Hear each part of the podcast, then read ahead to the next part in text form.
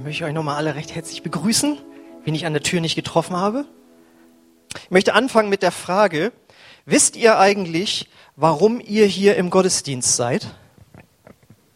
Nicht sagen. Warum bist du hier im Gottesdienst?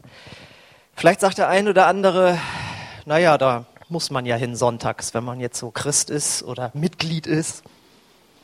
Vielleicht sagt der ein oder andere, naja, man trifft immer so nette Leute. Auch gut. Ne? Aber ich glaube, der eigentliche Grund ist, auch vielleicht bist du das allererste Mal hier, dass jeder von uns sich nach einer echten, tiefgehenden Beziehung nach Gott sehnt. Mit Gott sehnt, ja? Nach so einer Beziehung sehnt sich jeder Mensch. Das ist mir in diesem Urlaub nochmal wieder klar geworden durch die ganzen Inputs, die ich bekommen habe. Und äh, das kann manchmal überlagert werden durch, ja, ich komme aus Gewohnheit oder naja, ja, also, aber der tiefste Wunsch, ja, glaube ich auch, wenn du heute das erste Mal hier bist, dass Gott dich gezogen hat. Also du bist nicht zufällig hier. Ja? Und auch alle, die ja schon lange Gott kennt. Der eigentliche Grund, weshalb wir uns hier versammeln, ist, weil wir alle eine Sehnsucht nach Gott haben. Und wenn man jetzt schon ein bisschen länger vielleicht schon Christ ist, ist einem sicherlich irgendwann mal klar geworden, das hat auch was mit Gebet zu tun. Also jeder, der sagt, dass er eine Beziehung zu Gott haben möchte oder sie hat, wird in irgendeiner Weise auch beten.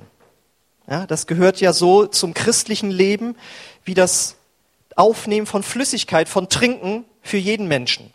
Ja, das ist irgendwann, glaube ich, mal klar geworden. Und wenn man dann irgendwann noch die Reife entwickelt hat, sogar regelmäßig zu beten, was ja schon sehr, sehr gut ist, dann kann ich aber auch aus eigener Erfahrung bestätigen, nach über 20 Jahren, dann kann es passieren, dass sich da so eine bis gewisse Routine einschleicht. Man betet eben aus Gewohnheit.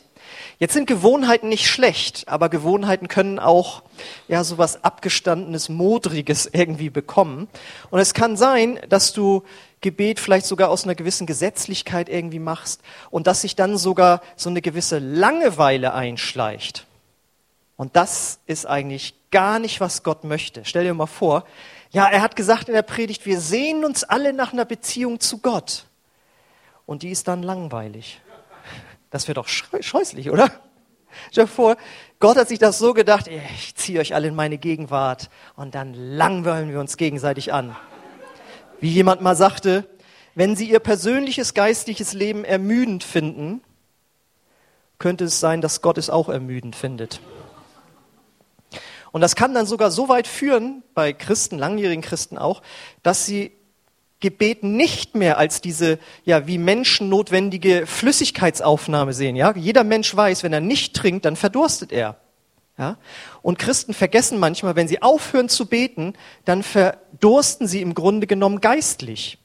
Und deswegen geht es heute um richtiges Beten, wie man mit Lust und Freude über Jahre betet. Und wo kann man das lernen? Das ist genauso, man muss so wie wenn man Gitarre spielen lernen will, man geht zu einem Fachmann. Ich weiß noch, als ich angefangen habe, Gitarre zu spielen, ich hatte so Bücher, aber dann merkte ich, ich brauche einen Gitarrenlehrer. Und dann habe ich auch irgendwann einen gefunden und der hat mich dann ein Jahr ungefähr, hatte mir so Grundlagen so beigebracht und das ist total wichtig. Das heißt, wenn man etwas lernt, wie, wie es richtig funktioniert, brauchst du einen guten Lehrer. Und genau so haben auch die ersten Jünger gedacht, die Jünger nämlich von Jesus. Lass uns doch mal einen Fachmann fragen, wie man richtig betet. Dann sind sie also zu Jesus gegangen, dem Fachmann im Gebet, und er hat ihnen erklärt, wie man richtig betet. Und wir können davon ausgehen, dass Jesus eine interessante Beziehung zu Gott hatte, ja, die von Aufregung sogar geprägt war. Da war immer was los im Leben. Und er hat ihnen beigebracht, wie es geht. Und das Ergebnis war dann das Vaterunser. Amen. Das war, glaube ich, ein Amen. Ne? Genau, und das ist die neue Predigtreihe, mit der wir uns, mit dem Thema möchten wir uns jetzt in den nicht, also möchten wir, also ich habe das so auf dem Herzen und ihr müsst halt mithören, ne? So ist das ja immer. Ähm, damit werden wir uns beschäftigen mit dem Vater Unser und wie man lernen kann, regelmäßig mit Lust und Freude zu beten. Und da gucken wir jetzt auch mal rein ins Vater Unser. Wir kennen das alle. Ich habe extra die Luther-Übersetzung genommen, damit keiner durcheinander kommt. Das steht im Matthäus Evangelium Kapitel 6, Verse 9 bis 13.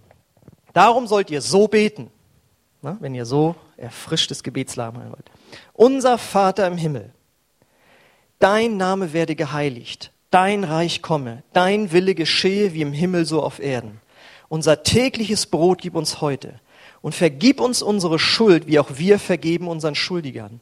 Und führe uns nicht in Versuchung, sondern erlöse uns von dem Bösen. Denn dein ist das Reich und die Kraft und die Herrlichkeit in Ewigkeit. Amen. So, und das soll's jetzt sein. Also das Vaterunser ist ja mit so das missverstandenste Gebet in der gesamten Kirchengeschichte, das es überhaupt gibt. Weil wie kennen wir das Vaterunser? Wir können das auswendig, deswegen die Luther-Übersetzung. Und dann wird das so mal so an einer, an einer Grabstelle wird das gebetet. Ja, äh, in so einem Gottesdienst äh, kommt das an einer bestimmten Stelle, wird das dann sozusagen aufgesagt. Und das ist überhaupt nicht, wie Jesus sich das gedacht hat. Weil er sagt nämlich vorher noch, und wenn ihr betet, dann sollt ihr nicht so plappern wie die Heiden, also einfach so, so daherreden irgendwie. Und dann kommt das Vaterunser, und was macht die Kirche draus im Laufe der Jahrhunderte? Es wird die ganze Zeit vor sich her geplappert. Jeder von euch hätte ich jetzt gesagt, komm, wir sprechen das mal gemeinsam. Ihr hättet das im Schlaf mitsprechen können. Und das ist das Problem. Es kann einen in den Schlaf wiegen, aber das hat nun wirklich nichts mit einer aufregenden äh, äh, Beziehung zu Gott zu tun.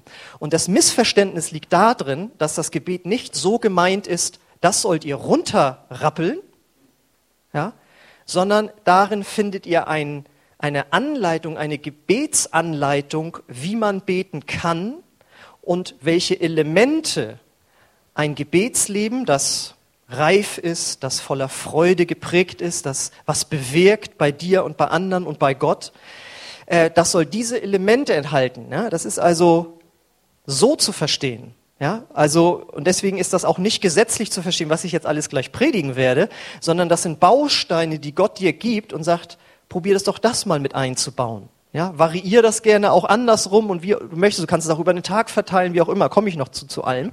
Aber das sind so die Bausteine für ein lebendiges Gebetsleben. Und das Starke ist jetzt auch, da steckt so viel drin in dem Vater unser, das ist fast unglaublich. Aber es geht ja nicht. Wir sind ja jetzt hier im Gottesdienst, im christlichen Glauben. Deswegen glauben wir das jetzt eben auch. Ja. Und ein ganz, zwei ganz entscheidende Worte sind da drin im Vater unser, die mir so aufgegangen sind nämlich täglich und heute. In dem kleinen Satz, unser täglich Brot gib uns heute. Ja, und wenn man das nur darauf beziehen würde, dann wird man, also jeder denkt dann irgendwann, naja, also wie jemand mal, der jetzt nicht an Jesus glaubt, sagte, also das äh, habe ich mit meinem eigenen Geld verdient und selbst bei Aldi gekauft. Ja, also wir sind doch hier gut versorgt, warum sollen wir denn noch für täglich Brot beten? Ich glaube, das ist ganz essentiell. Es bezieht sich auf das gesamte Vaterunser. Die ganzen Elemente, die ich jetzt auf die nächsten Wochen verteilen werde, sind etwas, die wir eigentlich täglich brauchen. Ja, also nicht jetzt neue Gesetzlichkeit, er hat gesagt, wir müssen das jetzt täglich so beten, sondern wir brauchen das täglich. So, das war jetzt so der Teaser, dass hier die nächsten Wochen auch noch wieder kommt. Wir fangen jetzt vorne natürlich an. Deswegen lautet die Predigt heute das Vaterunser, Teil 1. Den Vater lieben und ehren. Genau. Das heißt, wir fangen an mit Matthäus Kapitel 6, Vers 9. Darum sollt ihr so beten. Unser Vater im Himmel, dein Name werde geheiligt.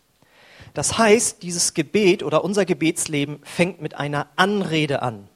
So wie du das auch machst, wenn du einer anderen Person begegnest. Ihr begrüßt euch. Und diese Begrüßungen können natürlich sehr unterschiedlich ausfallen.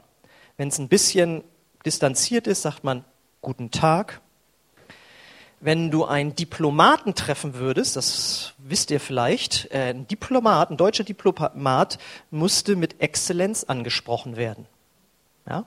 Und wir haben ja mal eine Predigt darüber gehört, dass wir Botschafter Gottes sind. Also sind alle Exzellenzen, aber das müssen wir jetzt nicht untereinander praktizieren. Aber da ist es schon fast, also Eure Exzellenz, würde man sich vielleicht noch fast verbeugen. Oder vor einer Königin, ja? So würde man sie begrüßen.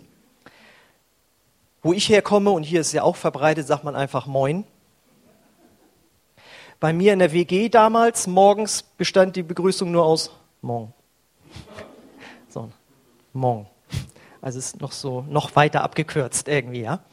Und das drückt ja was aus irgendwie, ja. Und diese Anrede hier drückt nämlich auch etwas aus.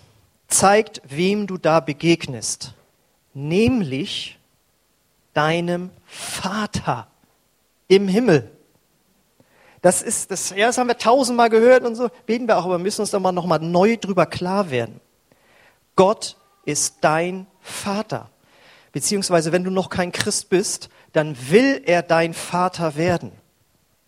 Und unser Vater deutet an, dass wir nicht alleine sind. Wir haben noch Geschwister, aber es bedeutet auf jeden Fall auch, dass du sagen kannst, mein Vater im Himmel. Mein Vater im Himmel. Was für eine Vertrautheit drückt das aus? Und das ist für uns, die wir Jesus schon kennen, ganz normal. Und selbst in Deutschland, man kennt dieses Vaterunser und weiß, die haben es da mit dem Vater im Himmel irgendwie. Aber man muss sich mal darüber klar werden, was für eine revolutionäre Botschaft das war, die Jesus damit gebracht hat. Im Alten Testament ist fünfmal davon die Rede, dass Gott auch Vater ist. Nur fünfmal. Sonst ist es Herr Allmächtiger und was weiß ich. Und im Neuen Testament wird 155 Mal davon gesprochen, dass Gott Vater ist. Das ist also eine der Kernbotschaften des christlichen Glaubens. Nicht nur Jesus am Kreuz, sondern dass Gott Vater ist. Und was drückt jetzt Vater aus im Gegensatz dazu wie im Alten Testament? Ich habe extra nochmal geguckt, wie fangen die Gebete im Alten Testament an? Als David in den Psalmen zum Beispiel betet, da fängt er immer an mit Herr ja, in Großbuchstaben. Ja, das ist, ähm, damit wir Deutschen das besser verstehen, dahinter äh, versteckt sich der Gottesname Jahwe. Und weil man nicht genau wusste, wie der jetzt genau auszusprechen ist, ne, da haben die Zeugen Jehovas dann Jehova draus gemacht, das ist aber nicht richtig, hat man gesagt, wir übersetzen das gleich mit Herr, weil so sind auch die ähm, Übersetzungen äh, des Alten Testamentes, die im Neuen Testament zitiert werden, äh, so übersetzt worden. So, und wenn man da Herr sagt, ich meine, ein Herr, der thront ja irgendwie da oben ja, und ist irgendwie distanziert und dem hat man zu gehorchen und so weiter. Aber wenn Jesus jetzt kommt mit, ihr sollt mein Vater beten, ich will wissen, was die für Augen gemacht haben da, als sie gesagt wir fangen mal an mit mein Vater oder unser Vater. Wir sind ja hier eine Clique mit zwölf, hat er gesagt, 13 mit ihm. Ja, unser Vater im Himmel. Und was denkst du, wenn du an Vater denkst? Und wir können davon ausgehen, Gott ist ein gesunder Vater. Der ist nicht komisch. Das heißt, wir gehen jetzt mal von einem gesunden, normalen Vater aus. Woran denkt man dann? Dann denkt man an Nähe, an Liebe, Fürsorge, Schutz, Hilfe, Versorgung, Kommunikation, Förderung. Ja, ein Vater fördert seine Kinder. Und natürlich denken wir auch an Erziehung. Als Kind fand man diese Eigenschaft nicht so gut bei den Eltern, aber wer von euch Vater ist oder mindestens Onkel oder Tante, so wie ich, weiß, wie notwendig Erziehung ist. Und wie würde man es besser ausdrücken können, dass man sich nicht für sein Kind interessiert, wenn man es nicht erzieht. Ja, ist also auch eine wunderbare Eigenschaft von Gott, dass er Nähe hat, dass er uns in den Arm nehmen will, dass wie ein richtiger Vater es tut, dass er uns aber auch erziehen will. Ja, und wenn man diese Begriffe mal vor sich ablaufen lässt und einen guten Vater vor Augen hat, dann denkt man so, und das meint Jesus jetzt wirklich ernst? So soll Gott sein? Das soll ich damit assoziieren? Weil manche haben ja auch eine negative Assoziation. Ja, wenn ich jetzt von Vater spreche, denken die an einen nicht so guten Vater, den sie vielleicht in der Kindheit gehabt haben. Aber wisst ihr, was das Schöne ist? Falls das der Fall sein sollte bei dir, Jesus kann dieses Vaterbild heilen. Der kann das heilen.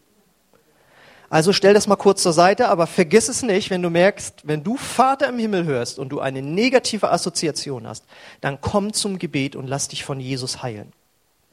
Und ich habe da jetzt mal ein Foto mitgebracht, damit wir das uns auch noch mal so ein bisschen äh, vorstellen können. Also Vater im Himmel, da denkt man an einen Vater und hier ist es jetzt ein Sohn oder vielleicht ist es auch eine Tochter, kann man nicht ganz genau sehen, passt ja wunderbar. Also können sich Männer und Frauen mit, Assozi äh, mit äh, reinfinden, ja. So sagt Gott, so sollt ihr euer Gebet anfangen. Und vielleicht denkst du jetzt, also das finde ich jetzt irgendwie ein bisschen lapidar, ja ähm, kann man so jetzt von Gott reden. Es ist witzig, wenn man sich Kommentare auch durchliest zum Vater Unser. Da steht dann extra drin, das heißt jetzt aber nicht so eine kumpelhafte Beziehung. Das ist der Vater im Himmel. Ja, ja. Äh, kann man das wirklich so sehen? Das ist ja, das ist ja noch nett ausgedrückt von Jesus, weil Paulus den ja der Heilige Geist, den Jesus ihm gegeben hat, inspiriert hat, sagt in Galater 4, Vers 6, weil ihr nun Kinder seid, hat Gott den Geist seines Sohnes gesandt in unsere Herzen, der da ruft, aber lieber Vater. Und wenn man das das erste Mal liest, denkt man, liest, denkt man so, naja, aber, also ich denke, man denkt da jetzt nicht an aber die Popband, aber was soll denn jetzt aber äh, bedeuten? Und ich habe jetzt extra nochmal nachgeguckt im Sprachschlüssel. Das kommt aus dem Aramäischen und bedeutet schlicht und ergreifend Papa. Auch da tun sich einige Übersetzer schwer mit. Er kann doch wohl nicht Papa gemeint haben. Aber ich habe das ja öfters schon erzählt, weil als ich mal in Israel war, habe ich einen kleinen Jungen gesehen, der seinem Vater hinterherlief. Aber, aber, rief der dann so, ja? Und es steht in dem Sprachschlüssel drin, wo diese einzelnen Wörter aufgeschlossen werden, vertrauensvolle Anrede eines Kleinkindes. Ja, und was ist das anderes als Papa? Ja? Wir bringen ja unseren Babys bei Papa, sag mal Papa. Ja? Aber noch einfacher ist es doch zu sagen Abba, Abba. Ja? Verstehst du? Ja, also das steht da auch extra so drin. Das sind die ersten Worte, die so ein Kind äh, über die Lippen eigentlich bekommt. Und das ist eigentlich krass, dass Gott sich so uns präsentiert. Und natürlich ist er der Vater im Himmel. Und da komme ich dann auch noch drauf, dass man äh, jetzt, dass er kein Mensch ist, ja, und dass er noch viele andere Eigenschaften auch hat. Aber das ist etwas, womit er uns erstmal begegnen möchte. Und da möchte ich auch nochmal betonen, auch das gibt es nur im Christentum. Ja? Die einzigartige Botschaft des Christentums ist, du kannst deine Erlösung nicht erwirken durch deine eigene Leistung, wie es in allen anderen Weltreligionen der Fall ist, sondern es wird dir geschenkt durch Glaube und Gnade. Das ist das eine. Und das andere ist, dass es das auch nur im Christentum gibt, dass Gott sich Vater nennen lässt von uns.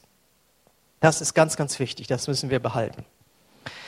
So, und jetzt, wenn wir uns jetzt mal reinbegeben, dass wir zu Gott eine Beziehung haben sollen wie ein Kind zu seinem Vater, dann darfst du sicher sein, wenn du anfängst zu beten, wenn du deinen inneren Schweinehund überwindest, da komme ich noch zu, und anfängst zu beten und dich hinstellst in dein Kämmerlein und sagst, mein Vater. Und du kannst es mal mit Betonung machen. Nicht diese, ja, mein Vater, ich danke dir, dass ich und so weiter so, ne? So, diese so gewohnheitsmäßig, dann stellst dich mal hin und sagst, mein Vater. Ja? Und du so anfängst, dann machst du Gott eine Freude. Denn was lesen wir in Johannes 4,23? Es kommt aber die Stunde und ist jetzt, also jetzt, da die wahren Anbeter den Vater in Geist und Wahrheit anbeten werden. Und das ist jetzt, was ich sagen möchte. Denn auch der Vater sucht, habe ich es eigentlich unterstrichen? Ja. Sucht solche als seine Anbeter. Das liest man so drüber, ja, aber Gott sucht. Es gibt eine andere Bibelstelle im Alten Testament, Chronik, da heißt es, Gott schaut alle Lande, wo Menschen sind, die ihm nachfolgen wollen. Deswegen habe ich wahrscheinlich auch dieses spacige Bild genommen da habe ich zuerst gedacht, naja, das sieht wieder so aus, als wäre der Vater ganz weit weg. Er ist uns ja eigentlich ganz nah, aber irgendwie dachte ich, der Vater sucht, wo findet er Menschen, die ihn so anbeten. Das heißt, da ist, wie man so sagt, ein Verlangen auf Gottes Seite da. Da ist ein verzehrendes Verlangen, dass Gott deine Anbetung sucht. Das heißt, wenn du dich hinstellst und sagst, mein Vater, dann macht das Bing, Bing, Bing, Bing, Bing, Bing, Bing. Da ist einer. Wir haben einen gefunden, der mich anbetet oder uns, Gott, Vater, Sohn und Heiliger Geist. Und ich hatte das ja äh, zitiert hier auch beim Abendmahl. Das ist genau das Gleiche, was Jesus sagt vor dem Abendmahl. Da heißt es in der Elberfelder Übersetzung, mit Sehnsucht habe ich mich gesehnt, dieses Abendmahl mit euch zu nehmen. Und das ist genau das Gleiche, dass Gott der Vater sagt, mit Sehnsucht sehne ich mich danach, dass du mit mir im Gebet Gemeinschaft hast. Und daran musst du denken, wenn du merkst, Mensch, schon eine Woche lang wieder nicht gebetet. Ich weiß es ja nicht, ja? Oder wenn du dir vornimmst, wieder regelmäßig zu beten. Ja, es kommt ja immer, fällt ja immer manchmal hinten rüber, so im Stress des Alltags. Dann komm nicht mit, ja, das muss man ja, sondern das will ich ja, weil da oben ist jemand, der wartet auf mich. Ich möchte das noch weiter vertiefen. Diese Sehnsucht, mit der Gott sich sehnt, wird in der Bibel verglichen damit, wie sich ein Bräutigam nach seiner Braut sehnt. Hohes Lied 4, Vers 9. Da sagt der Bräutigam, und wir wissen ja, die Gemeinde Jesu ist die Braut. Jesus ist der Bräutigam. Du hast mir das Herz geraubt, meine Schwester, meine Braut. Du hast mir das Herz geraubt mit einem einzigen Blick aus deinen Augen, mit einer einzigen Kette von deinem Halsschmuck. Und wenn, also das könnte man sogar so dann sich noch verdeutlichen. Du könntest dich in dein Zimmer stellen und nach oben blicken. Das lehnte nämlich auch von Jesus. Und er blickte nach oben und sagen, mein Vater. Das musst du nicht die ganze Zeit machen. Ja, wenn du dich bewegst, nachher läufst du irgendwo gegen, also musst du nicht machen. Aber du kannst das mal einmal machen. Nach dieser Predigt wenigstens. Einmal. Stellst dich mal hin. Mein Vater, der du bist in den Himmeln.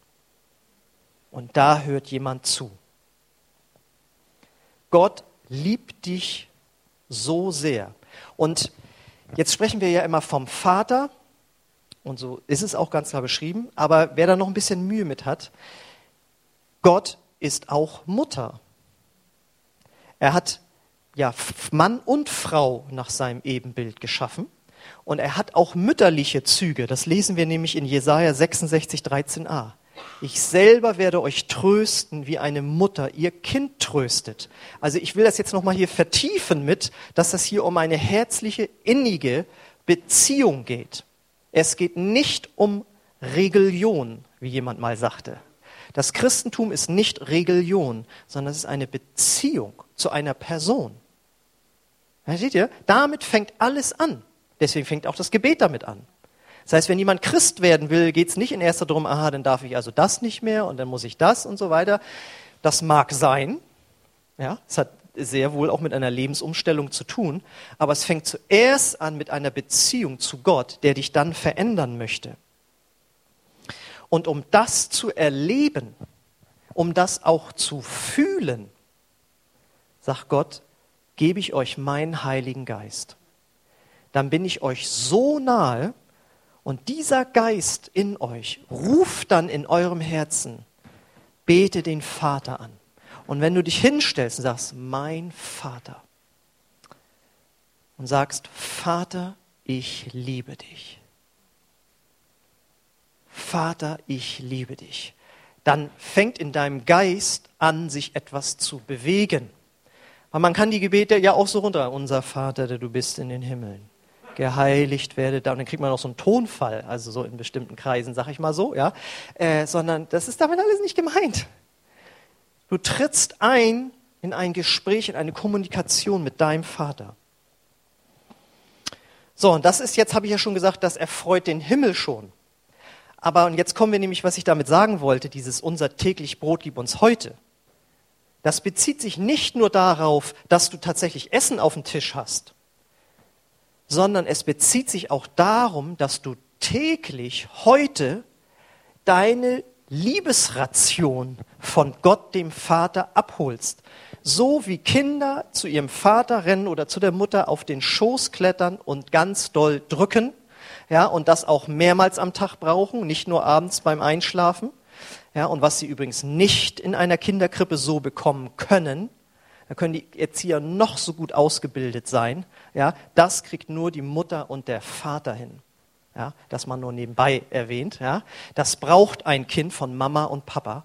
Und wir Erwachsenen brauchen auch diese Liebeszufuhr Gottes. Weil wenn wir die nicht haben, dann fangen wir an, uns die Liebe von Menschen zu holen zum, äh, zum Beispiel vom Ehepartner, der ist dann völlig überfordert, oder durch Leistung, Anerkennung und äh, warum bin ich, ist mir jetzt nicht gedankt worden und warum äh, ist das jetzt nicht gesehen worden, was ich gemacht habe. Ja, dann fangen wir an, oder wir gehen in Süchte rein, um diese Sehnsucht zu stillen.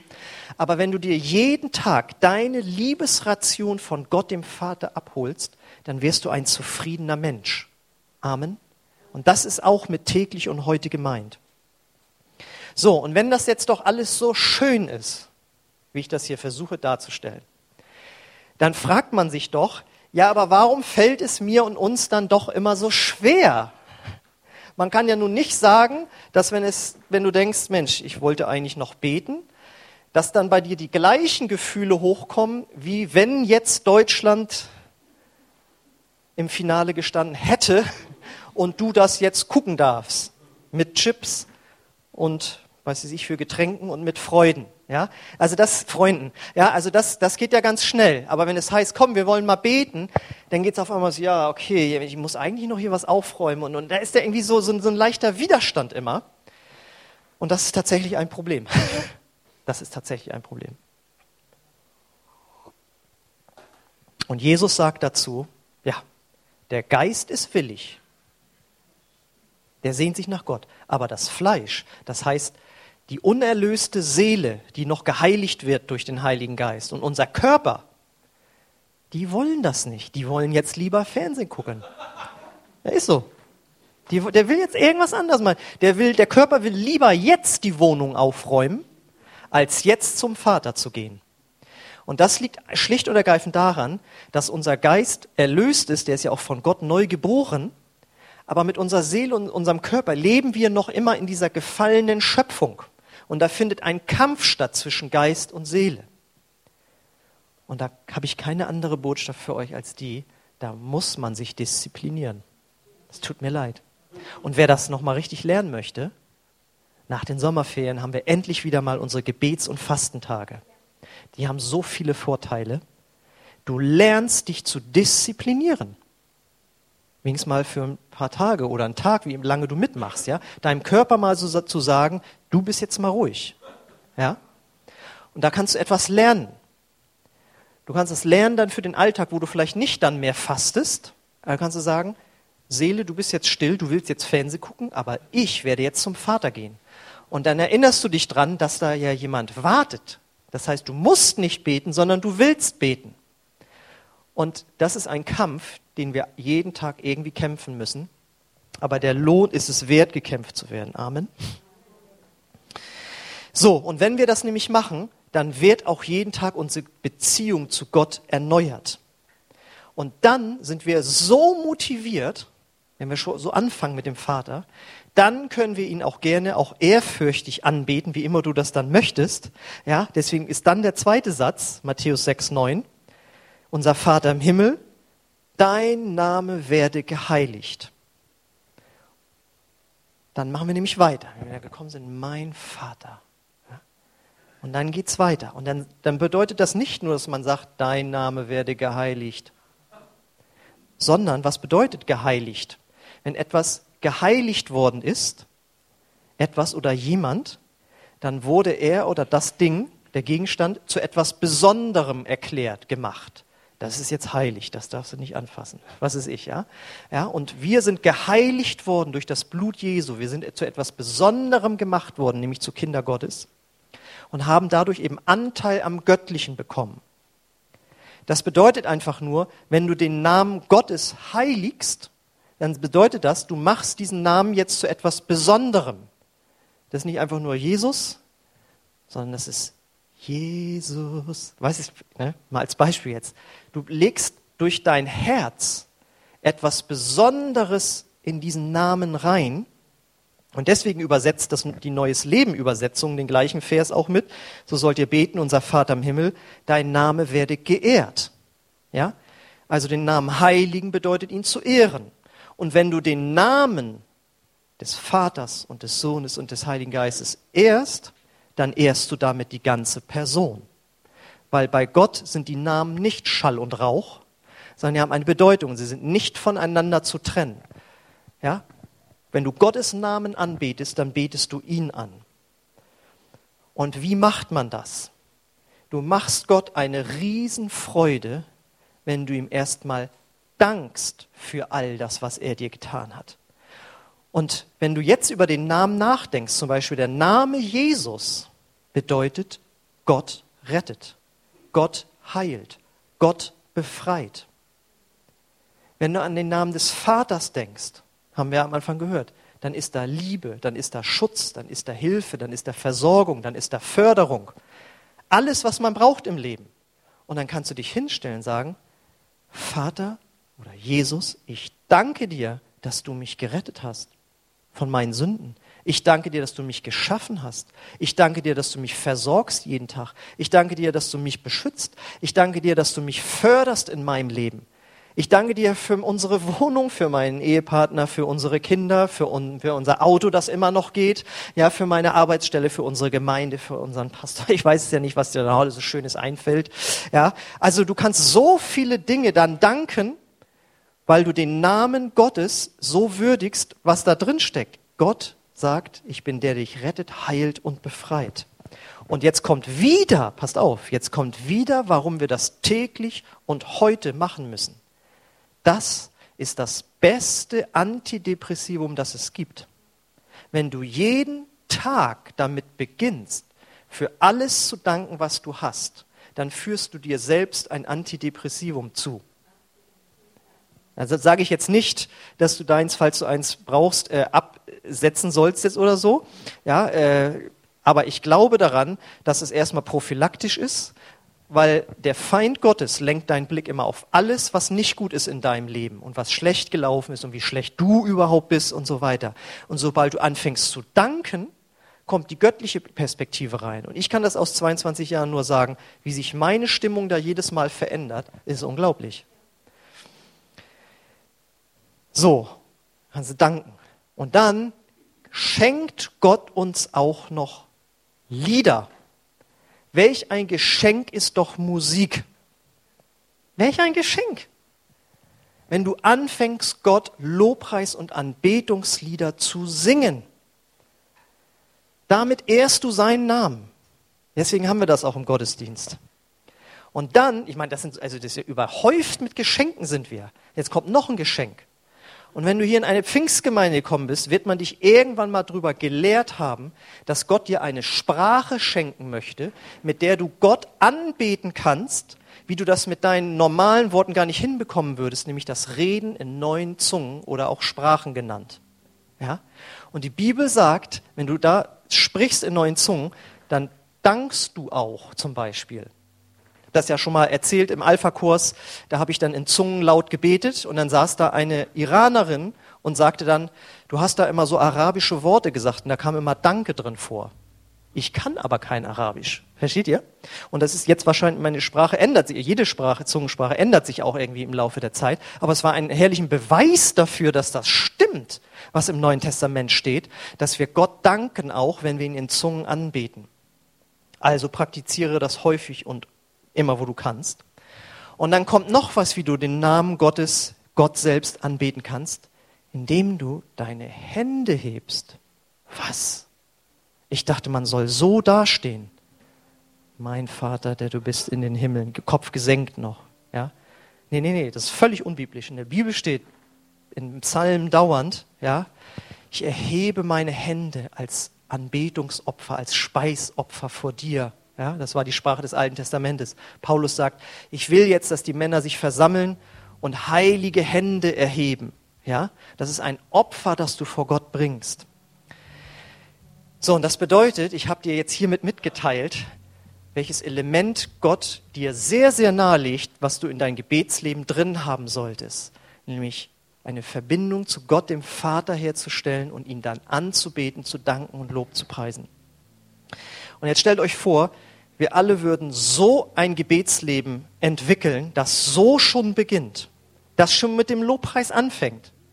Da kommen ja die anderen ganzen anderen Elemente noch da, da also da, da rede ich nächsten Sonntag drüber, was da noch kommt, ja, äh, was da ein, für ein Segen in dein Leben reinkommt, ja, also es ist einfach zu schön. Und jetzt möchte ich dich mal fragen, wie ist es denn zurzeit so um dein Gebetsleben bestellt? Ist das voller Lust und Freude? Begegnest du da Gott, dem Vater? Vater, ich liebe dich. Ich bete dich an. Ich hebe meine Hände auf zu dir. Danke, Heiliger Geist, dass du jetzt hier bist, um mir zu helfen, Gott so anzubeten, wie es ihm gebührt. Und dann kommt dir schon das erste Lied, fängst du an zu singen? Oder ist es dann mehr so, machen wir jetzt noch. Ja, Vater. War halt nicht so schön der Tag. Bin da verletzt worden. Danke. Gute Nacht. Ja. Sondern lade ich dich ein, dass spätestens heute du dein Gebetsleben von Gott erneuern lässt. Rede bewusst den Vater an, werde dir seiner Liebe bewusst, ehre ihn durch Danksagung, Lobpreis und Zungengebet. Und wenn du merkst, dass dir da was fehlt, dass du da keinen Durchbruch bekommst, dann brauchst du Heilung deines Herzens von Jesus. Da ist irgendwas zwischen dich und Gott gekommen. Und Gott will das vergeben und er will das heilen. Lass heute die Botschaft nicht an dir vorüberziehen und du weißt, das ist das Problem. Du hast dich schon mal hingestellt, habe ich auch meine Hände gehoben und ich, da ist nichts, ja. Dann lass mal mit jemandem beten und frag Gott, was steht da zwischen dir und mir? Und natürlich möchte ich auch fragen, wer ist heute Morgen hier, der Gott, den Vater, noch gar nicht persönlich kennt? Nur vom Hörensagen aus der Kirche. Vater unser. Aber du hast heute gehört, du kannst Gott ganz persönlich kennenlernen. Dann lade ich dich ein, dass wir gemeinsam mit dir ein Gebet sprechen, dass Gott der Vater in dein Herz kommt durch den Heiligen Geist.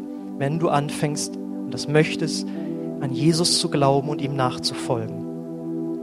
Und natürlich auch, wenn du hier bist und du bist von Gott durch irgendeinen Umstand weggekommen. Gott hat dich heute hierher geführt, dass du zu ihm zurückkommst. So, und nachdem wir jetzt das so schön gehört haben, wie man Gott anbeten kann, müssen wir das natürlich auch nochmal tun. Das ist doch so, oder? Genau.